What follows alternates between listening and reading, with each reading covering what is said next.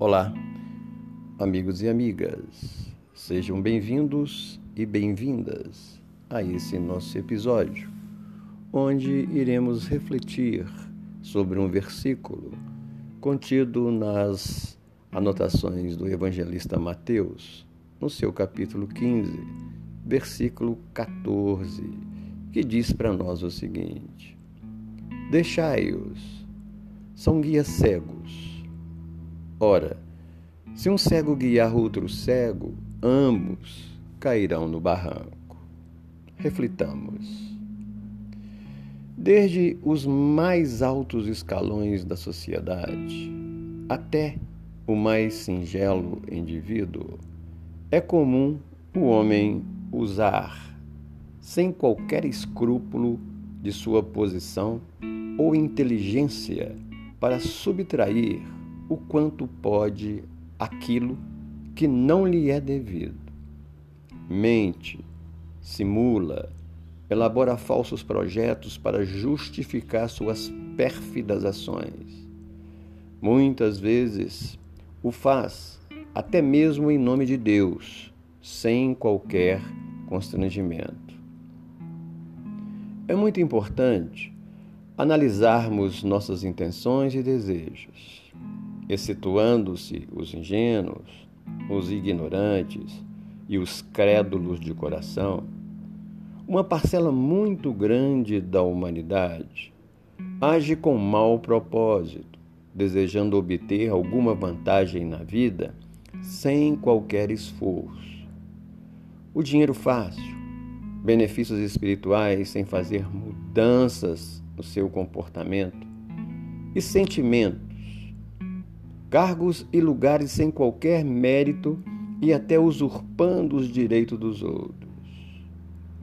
Este proceder em desalinho com a ética e a moral, a moral atrai os lobos que levam à ruína aqueles que a ele se submetem, roubando-lhes até dignidade. O que podemos inferir da fala de Jesus é que enganados e enganadores podem estar cegos pelas suas ambições desmedidas e pela desonestidade. Portanto, iludidos, nada nos pertence se não for ganho com luta e esforço pessoal, gerando merecimento. De outra forma, entramos na lei do demérito. É preciso considerar que toda ação imprime uma marca na consciência. Ela chamará cada um às contas em algum tempo. Se não for agora, enquanto estamos nessa existência, certamente será no mundo espiritual. É impossível esconder-se de si mesmo e das vítimas. Ensina os amigos espirituais que o malfeitor estará sempre na presença de quem prejudicou e dele não poderá ausentar-se, podendo ter que percorrer longo caminho ao seu lado em vidas tormentuosas e de difícil relacionamento, até lhe restituir o que tirou e conquistar o seu coração. A forma egoísta e orgulhosa de seguir com a vida revela uma natureza moral inferior, verdadeira cegueira que precisa de urgente atenção, de modificação para melhor. Praticando ações morais negativas, cairemos, cairemos todos no barranco a que se refere Jesus, que é a desilusão, a tristeza, a amargura, o prejuízo espiritual e os remorsos.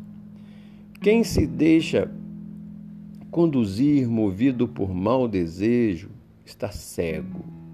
Quem conduz com intenções ilícitas também está cego, e certamente ambos acabarão na ruína moral. Somente não fazendo aos outros o que não desejamos que os outros nos façam é que atingiremos a paz de consciência, a verdadeira felicidade. Conforme aprendemos, o verdadeiro homem de bem é o que pratica a lei de justiça, de amor e caridade na sua maior pureza.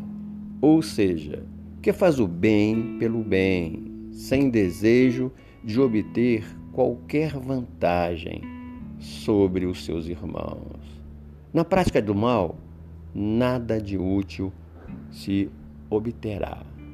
Que possamos refletir nesses ensinamentos e esforçarmos para colocarmos no nosso dia a dia.